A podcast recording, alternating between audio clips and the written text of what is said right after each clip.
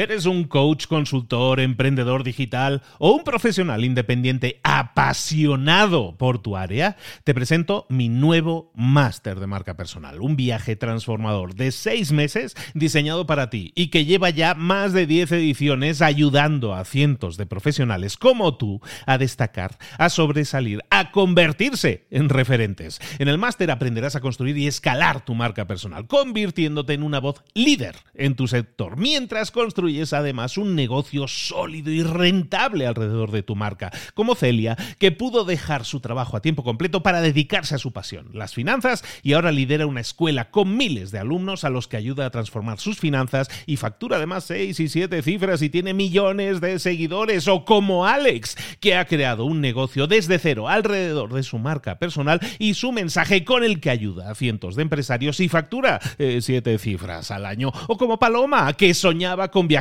por el mundo y que ahora vive como nómada digital con cientos de miles de seguidores y más de 17.000 alumnos. Gracias al máster, su sueño pasó de ser una idea a una realidad rentable y reconocida. Este es el momento de que tú también dejes tu huella, de influir y de vivir por fin de tu pasión. Visita librosparaemprendedores.net barra marca y descubre muchas más historias de éxito de gente que confió en nuestro método. En junio comenzamos además la nueva generación y añadimos más novedades, más servicios y más soporte que nunca. Únete a la élite de profesionales que ya están cambiando sus vidas. ¿Estás listo? ¿Estás lista para desarrollar tu marca personal y ser nuestra próxima historia de éxito? Pues visita librosparaemprendedores.net barra marca y comencemos. Libros para Emprendedores, episodio 1. Los siete hábitos de la gente altamente efectiva.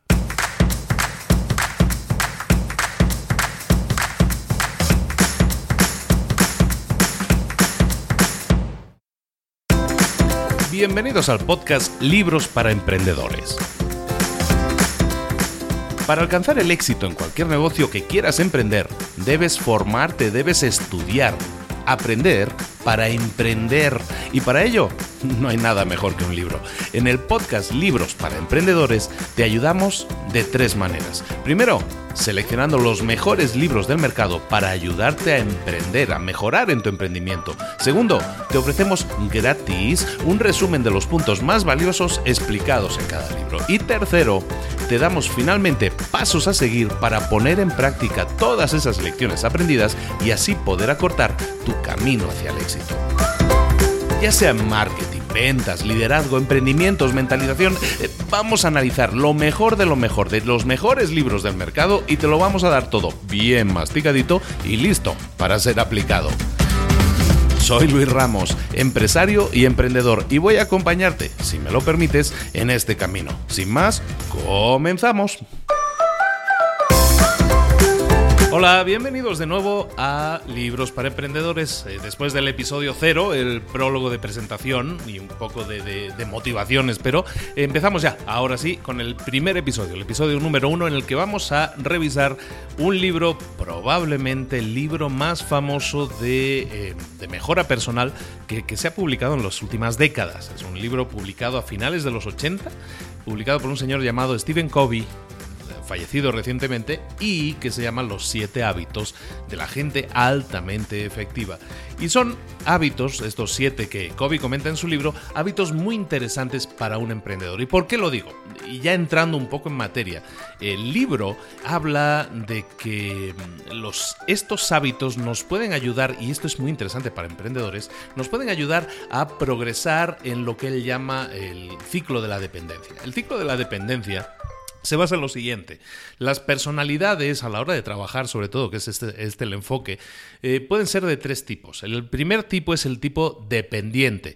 El tipo dependiente es el, paradigma de el que depende de terceros, ¿de acuerdo? Tú me apoyas, tú me pagas un sueldo, tú me dices lo que tienes que hacer, eh, si las cosas van mal, tú eres el culpable, no yo. ¿De acuerdo? Es la persona que, pues, ahora sí es un empleado sin ningún tipo de, habilidades para, para crecer. El segundo tipo es el independiente. El independiente es el paradigma del yo. Yo me lo guiso, yo me lo como, yo cuido de mí mismo, yo decido qué debo hacer, yo soy responsable, yo, yo, yo. Y este, señores, es el, paradigma del emprendedor básicamente, ¿de acuerdo? Todos los emprendedores nos quedamos, y, yo peco también de eso, nos quedamos en este segundo estadio, ¿no? De la, de la dependencia. La primera dependencia es el paradigma de depender de terceros. El segundo es dependo solo de mí mismo, yo soy el centro de mi mundo. El tercer punto de, en este camino del ciclo de la dependencia es el que se llama interdependencia. Este es el paradigma del nosotros. Trabajemos en esto juntos, dos mentes juntas son mejor que una, trabajo en equipo, bla, bla, bla. Todo eso. Y es muy interesante el ciclo de la dependencia porque a partir de él eh, eh, nosotros podemos posicionarnos, podemos saber si somos empleaditos y no tenemos ningún tipo de actitud a lo mejor para crecer, en principio, o, somos independientes y estamos eh, siempre pensando que nadie más puede hacer las cosas, solo nosotros sabemos hacer las cosas bien, no confiamos en nadie, que es el segundo tipo, el independiente. A donde tenemos que apuntar es a ser interdependientes, que es el tercer tipo, el paradigma del nosotros y el trabajo en equipo. ¿De acuerdo? Entonces, los eh, hábitos de Kobe, estos siete hábitos, se refieren a, o, se enfocan en ayudarte a llegar a esa, interdependencia, que es ese tercer estadio al que deberíamos aspirar. ¿De acuerdo? Los primeros tres hábitos se enfocan en moverse de la dependencia a la independencia, los vamos a ver ahora, y los hábitos 4 y 6, 4, 5 y 6 te apoyan en tu movimiento de independiente a interdependiente. El último hábito es el que nos va a hacer va a hacer que nos mantengamos en ese estadio de interdependencia. Los vamos a ver todos de uno. Por lo tanto, sin más, ahora sí, entramos a detalle en los siete hábitos de la gente altamente efectiva. Y sin más, comenzamos con el hábito número uno. El hábito número uno, según Kobe, es ser proactivo. ¿Qué es la proactividad? Bueno, la proactividad es mucha gente define la, proactividad como tomar la iniciativa. En realidad es mucho más que eso. Eh, ser proactivo según lo define Kobe, eh, significa asumir responsabilidades por nosotros mismos, significa tomar la responsabilidad de que una cosa suceda, llevar a cabo esa cosa, no solo tener la idea que podría ser tener iniciativa, sino ser proactivo es conseguir que esa idea llegue adelante y siga adelante. Se trata de hacer una promesa y mantenerla, de poner una meta y trabajar para conseguirla. Eso es proactividad y es el primer hábito en el que tenemos que enfocarnos. Es decir, cualquier cosa que hagamos tenemos que enfocarnos en llegar a terminarla. Y eso, si lo piensas, nos pasa mucho a todos, que empezamos cosas y no las acabamos. Tenemos que enfocarnos, poner nuestra energía en acabarlos. Hábito número uno, ser proactivo. Hábito número dos, empezar con el fin en mente. Yo siempre he pensado que este hábito debería ser el número uno, porque de alguna manera lo que tenemos que hacer es definir a dónde queremos llegar. Si nosotros tenemos una idea, por ejemplo, pues tenemos una idea de creación de una empresa o tenemos una idea de que queremos llegar eh, a, comprarnos, a tener una cierta independencia monetaria, lo que sea.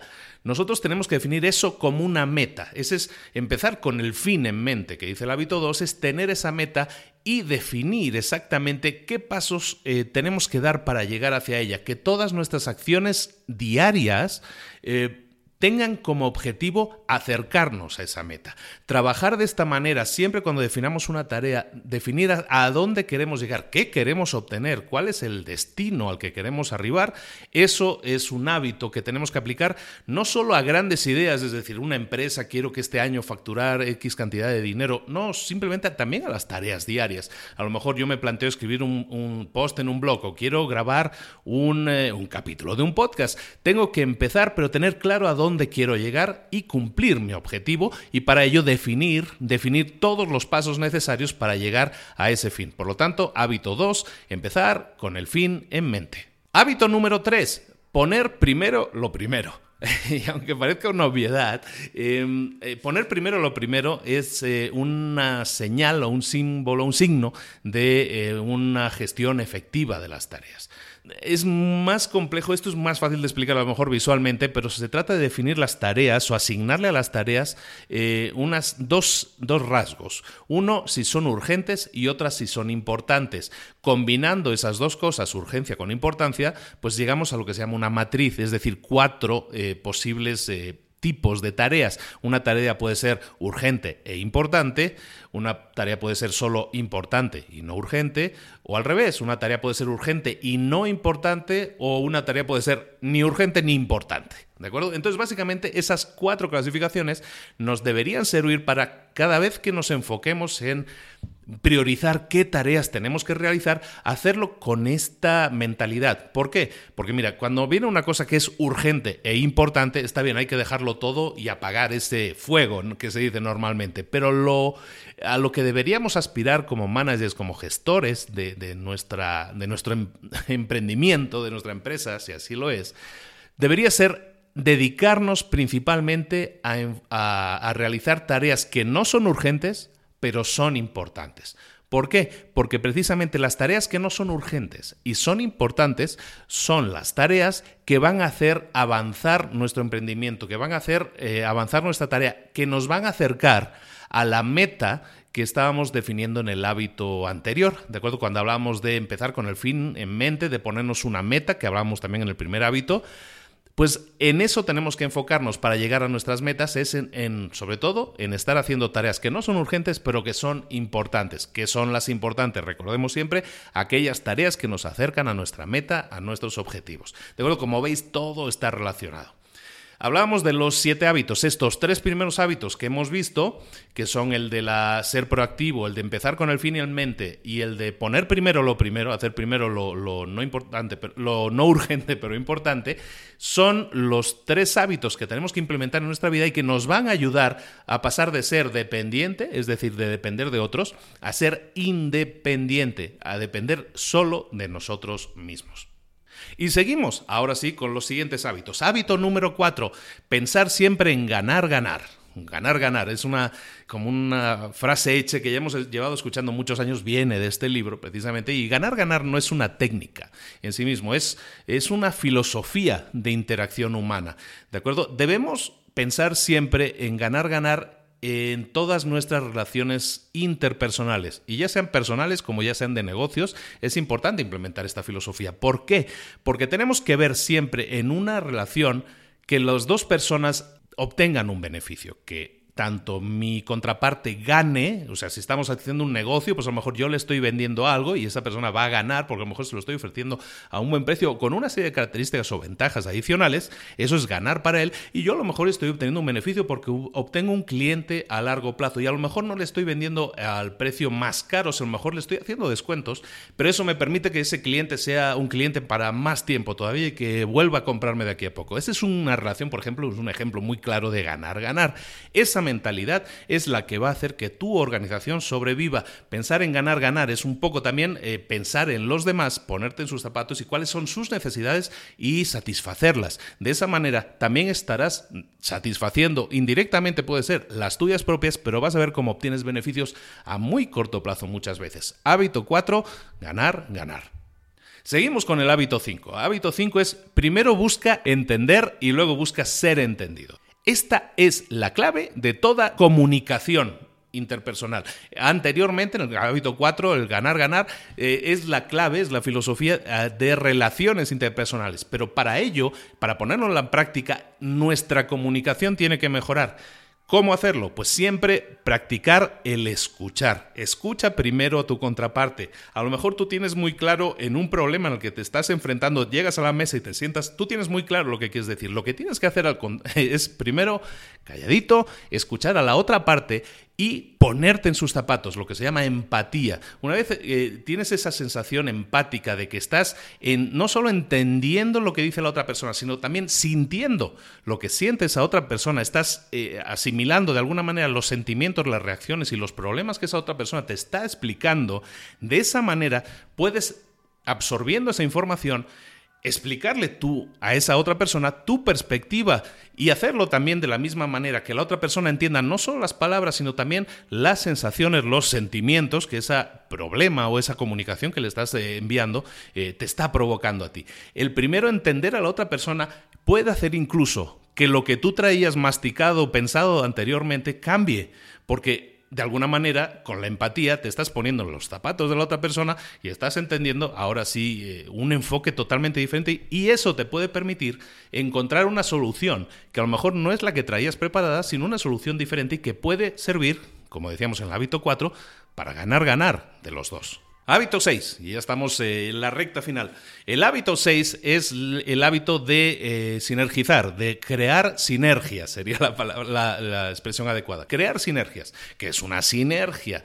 Sinergia es juntar varios esfuerzos para que todas esas partes generen un todo más grande. Y es así algo muy raro de, definir, pero de, qué se trata? Se trata de que de cuando nos comuniquemos, y volvemos a lo mismo, es comunicación, eh, tenemos que tener abierta nuestra mente a nuevas posibilidades, a nuevas alternativas. Está de nuevo muy relacionado con el anterior, pero de, que, de lo que se trata es de que cuando nos enfrentemos a una situación con mente abierta, buscando sinergias, cuando de nuevo, el mismo ejemplo, tú te sientas a una mesa para hablar de cierto problema con otra contra parte. ¿Qué va a pasar? Que tú te sientas eh, pensando que solo hay dos alternativas, la tuya y la de la otra persona que es eh, que está equivocada. Eso para empezar. Tú cuando te sientas y tienes esas dos ópticas decías, yo tengo razón y la otra persona no, y de aquí no me voy a mover. Eso va a impedir que creemos sinergias. Pero si tú te sientas con mente abierta y decir, oye, hay dos posibilidades, dos alternativas, dos enfoques diferentes, el mío y el otro, vamos a escuchar al otro, como decíamos en el hábito anterior, y vamos a intentar aplicar esa teoría que decíamos también en el hábito 4, el ganar, ganar, esa filosofía de, de entender y luego ser entendido, y de esa manera habiendo entendido los problemas que trae la otra persona a la mesa y también sabiendo los problemas o las soluciones que tú tienes, buscar una sinergia, buscar cómo complementarse ambos y obtener una solución, una tercera vía que a lo mejor no habíamos pensado originalmente, pero al haber entendido a la otra parte, podemos construir un camino juntos y de esa manera llegar a una solución que sea la suma de las dos partes. Hábito 6, crear sinergias. Y llegamos al, último hábito, siete hábitos. El último hábito tiene el curioso nombre de afila la sierra. Eh, se llama Afila la Sierra y en el libro ahí lo explica, es una historia en la que habla de dos leñadores, ¿no? Y, a dos leñadores les dan dos, dos, sierras que no están afiladas, ¿no? Y le dice, eh, tenéis que cortar cada uno un árbol. Y pues el primer leñador pilla la, la sierra y empieza y empieza a cortar el árbol. Pam, pam, pam. Pero como no está afilada esa sierra, raca, raca, raca, le cuesta mucho y apenas avanza y pasan 3, 4, 5 horas y apenas está rascando un centímetro, dos centímetros. ¿De acuerdo? ¿Por qué? Porque la sierra no está afilada. Pero en cambio el otro leñador ah, piensa un poco, se sienta, eh, pilla una piedra de afilar y empieza a afilar su sierra. Y a lo mejor sí está 3, 4 horas afilando su sierra, pero cuando acaba de esas 4 horas que ha dedicado a afilar la sierra, no a cortar el árbol, que es el objetivo principal, lo que hace es que tiene una herramienta completamente afilada y lista para trabajar y en media hora pilla el árbol y lo corta, lo cierra perfectamente. Esta alegoría viene, eh, viene al pelo en el hábito 7 para hablar de, eh, de, afilar la sierra. ¿Qué son los principios de afilar la sierra? Son los principios que a ti, como sierra que eres, como herramienta de tu futuro, de, de, tu vida, eh, tienes que afilar. Hay cuatro dimensiones que tienes que afilar o, digamos, preparar, tener listas, trabajadas, eh, entrenadas. La primera dimensión es la física y tiene que ver con el cuidado de tu cuerpo físico, ¿no? Comer bien, eh, descansar correctamente, todo aquello que hemos escuchado toda la vida de que hay que comer correctamente, que hay que dormir cierta cantidad de horas, todo eso tenemos que ponerlo en práctica para afilar nuestra sierra, para que nuestra herramienta, que es nuestra máquina, que es nuestro cuerpo, que somos nosotros mismos, esté en perfectas condiciones para de esa manera rendir mucho más. Y la segunda dimensión que hay que trabajar es la dimensión espiritual. La dimensión espiritual es tu centro, es el compromiso que tú tienes, esa, esa área privada y suprema que es importante de cada uno. Eh, eh, eh, la dimensión espiritual puede ser algo que tenga que ver más con la religión o a lo mejor tiene que ver simplemente con el amor por ciertas cosas, por la música, por la literatura. El enriquecerse con la cultura es parte del enriquecimiento de nuestra dimensión espiritual. Leer un libro, ver una obra de teatro, ir a un concierto, todo eso nos enriquece y es importante que en nuestra vida también haya eso. Muchas veces nos concentramos tanto en la empresa, en nuestro emprendimiento, en llegar a más, a más, a más, que nos olvidamos de, de enriquecer esa dimensión espiritual tan necesaria para que nuestra mente a veces se desconecte y pueda de nuevo regresar al trabajo totalmente refrescada. El tercer desarrollo que tenemos que tener en cuenta, hemos hablado del físico, del espiritual, tenemos que hablar también del mental. Y el desarrollo mental es uno de los temas más importantes y de hecho tiene mucho que ver con este podcast, porque el desarrollo mental es el tema que podríamos llamar la educación continua. Estar constantemente aprendiendo, constantemente metiéndole a tu mente, a tu cabeza, nuevos conocimientos que te puedan ayudar a mejorar en muchas otras cosas. A lo mejor no sé escribir correctamente, pero quiero mejorar en mi escritura. A lo mejor no sé de marketing, quiero mejorarlo y hago un curso al respecto, leo un libro. Lo mismo que cualquier cosa que yo pueda hacer por enriquecerme de alguna manera en conocimientos, implica desarrollo mental y eso es algo que nosotros tenemos que perseguir. Y hablábamos de cuatro dimensiones, la primera la física, la segunda la espiritual, la tercera esta mental, la cuarta sería la dimensión social y emocional. Y esa tiene que ver con que tenemos que obligarnos a relacionarnos con los demás. Ojo, relacionarse con los demás no es comunicarse por Facebook nada más y estar en contacto vía Facebook o Twitter o por WhatsApp. Lo que se trata en la dimensión social y emocional es salir de esa área de confort que suponen las redes sociales hoy en día y dar un paso más, eh, relacionarte directamente, encontrarte con personas más allá de las redes sociales y tener eso como un hábito, el tener tus reuniones, oye, con tu pareja, con tu familia, pero también con tus amigos o con otras personas en ambientes relajados en el que desarrollemos nuestras habilidades sociales que son sumamente eh, imprescindibles para cualquier emprendedor que quiera brillar y quiera eh, sobresalir. De nuevo, hábito 7, afilemos la sierra con mejoras en nuestra dimensión física, eh, comer, ejercicio, dormir bien, dimensión espiritual, cultura, religión, desarrollo mental, que es con la educación continua, y desarrollo social emocional, nuestra relación social, nuestras interacciones sociales, tenemos que salir de esa área de confort y obligarnos, que es lo que hay que hacer hoy últimamente, obligarnos a tener esas interacciones en persona. Estos son los siete hábitos de la gente altamente efectiva y básicamente siguiendo estos podemos llegar a la interdependencia y poder mantenernos en ella.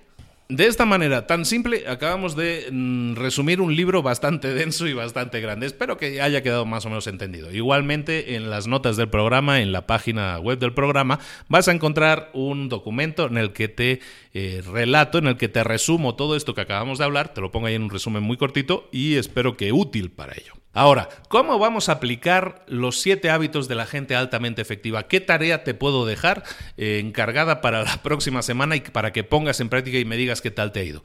Pues mira, quería enfocarlo de dos maneras. Primero, una dimensión eh, personal que es la del crecimiento, que tiene que ver con el hábito 7 y que creo que es la más importante, quiero insistir mucho en ello, y luego en una combinación de hábitos de los siete que hemos visto de los otros seis, una combinación de hábitos según sea tu perfil. Vamos a ello. Tarea que te encargo mucho que empieces a cuidar de la sierra que eres tú mismo, para que estés siempre lista para poder cortar cualquier árbol.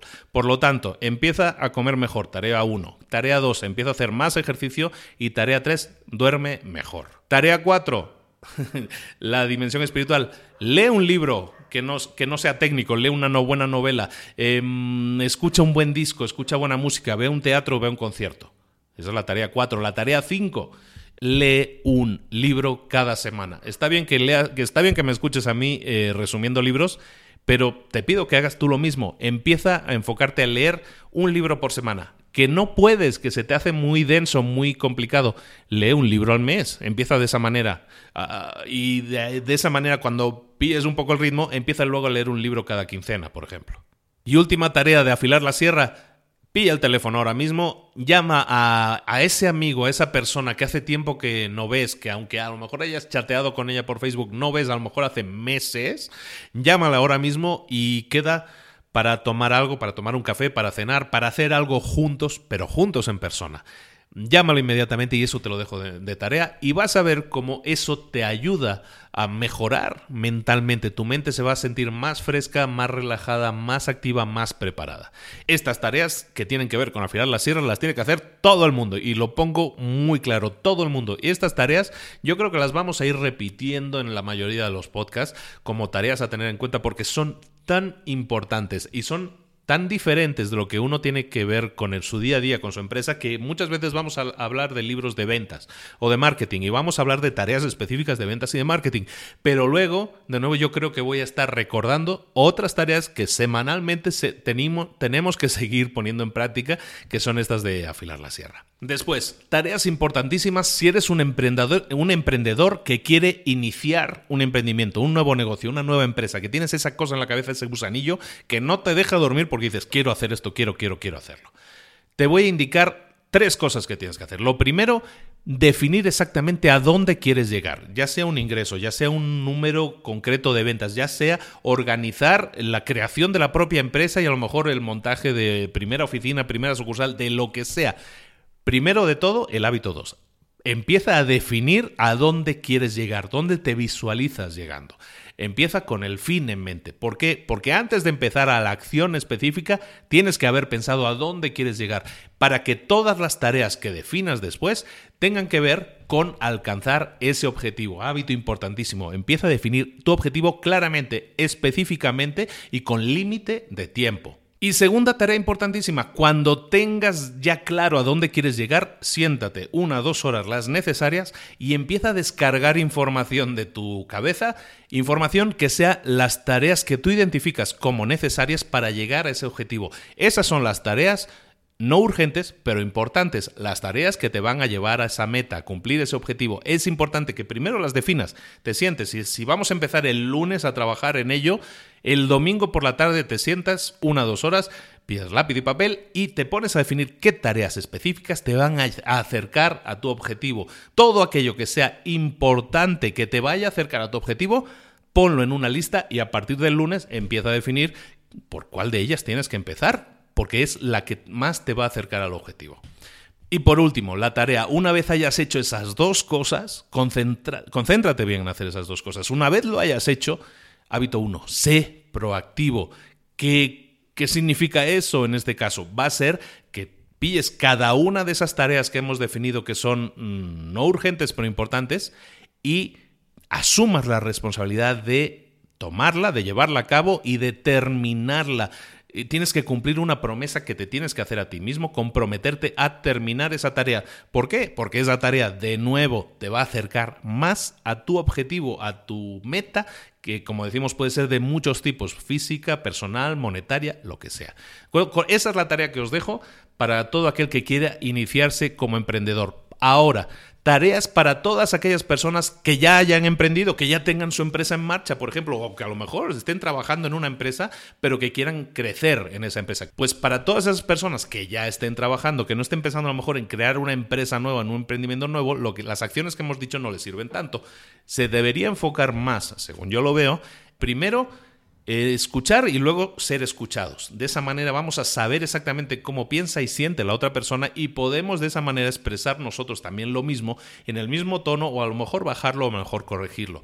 Luego, buscar sinergias, buscar sinergias, es decir, que lo que la otra persona piensa aunque sea diferente de lo que yo pienso y aunque yo piense que es erróneo, lo que tengo que buscar entonces es una sinergia, buscar que sus ideas y las mías se complementen de alguna manera y que creemos esa tercera vía, ese tercer camino que nos pueda llegar a que, a que esa tercera vía genere, perdona, el hábito 4, que es el ganar, ganar. Ese es importante cuando ya estamos en una empresa, ya estamos trabajando, que enfoquemos siempre nuestro hábito de ganar, ganar a cualquier interacción que tengamos con cualquier cliente, con cualquier trabajador de nuestra empresa, compañero, colega. Tenemos que pensar siempre en ganar, ganar. El egoísmo no nos va a hacer llegar lejos. El pensar ganar, ganar es dejar de un lado ese egoísmo y convertirnos en verdaderos líderes. Y para hacerlo debemos siempre pensar en ganar, ganar. Entonces, Hemos eh, definido, ahora sí para este primer podcast, que ya está un poco largo, pero es necesario, porque sí es muy denso el libro, Tres cosas a hacer. En cualquiera de los dos casos, ya sea que quieres emprender o que ya seas una persona con un trabajo estable que quieras mantenerlo y simplemente mejorarlo, en cualquiera de esos dos casos, siempre afila la sierra físicamente, espiritualmente, mentalmente y social y emocionalmente.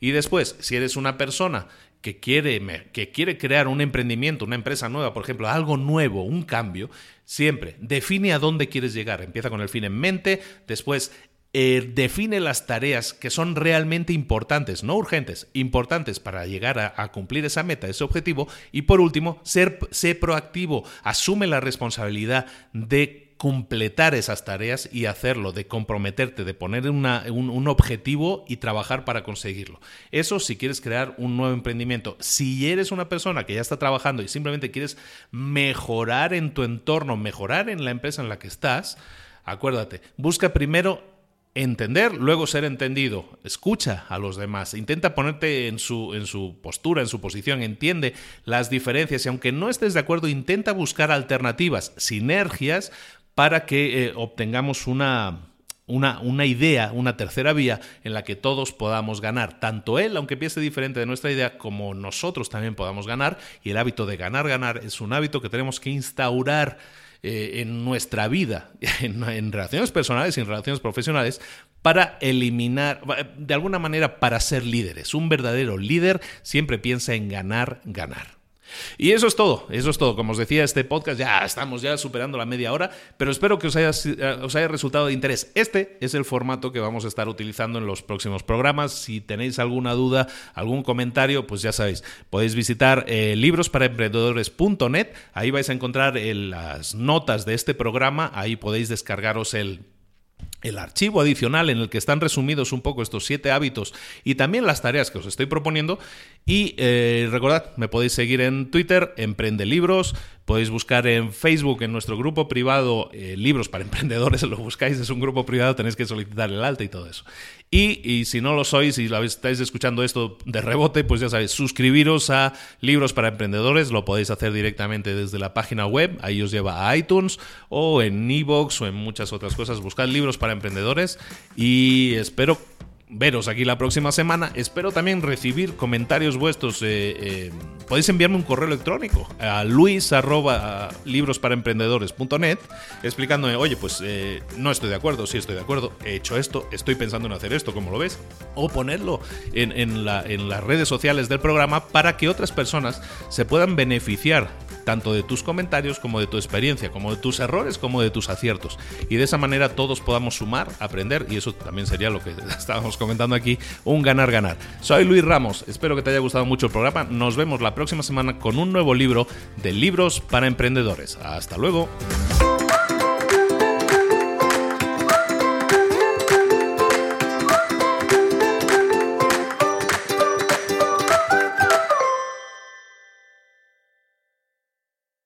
¿Eres un coach, consultor, emprendedor digital o un profesional independiente apasionado por tu área? Te presento mi nuevo máster de marca personal, un viaje transformador de seis meses diseñado para ti y que lleva ya más de 10 ediciones ayudando a cientos de profesionales como tú a destacar, a sobresalir, a convertirse en referentes. En el máster aprenderás a construir y escalar tu marca personal, convirtiéndote en una voz líder en tu sector, mientras construyes es además un negocio sólido y rentable alrededor de tu marca, como Celia, que pudo dejar su trabajo a tiempo completo para dedicarse a su pasión, las finanzas, y ahora lidera una escuela con miles de alumnos a los que ayuda a transformar sus finanzas y factura además seis y siete cifras y tiene millones de seguidores, o como Alex, que ha creado un negocio desde cero alrededor de su marca personal y su mensaje con el que ayuda a cientos de empresarios y factura eh, siete cifras al año, o como Paloma, que soñaba con viajar por el mundo y que ahora vive como nómada digital con cientos de miles de seguidores y más de 17.000 alumnos. Gracias al máster, su sueño pasó de ser una idea a una realidad rentable y reconocida. Este es el momento de que tú también dejes tu huella, de influir y de vivir por fin de tu pasión. Visita librosparaemprendedores.net barra marca y descubre muchas más historias de éxito de gente que confió en nuestro método. En junio comenzamos además la nueva generación y añadimos más novedades, más servicios y más soporte que nunca. Únete a la élite de profesionales que ya están cambiando sus vidas. ¿Estás listo? ¿Estás lista para desarrollar tu marca personal y ser nuestra próxima historia de éxito? Pues visita librosparaemprendedores.net barra marca y comencemos.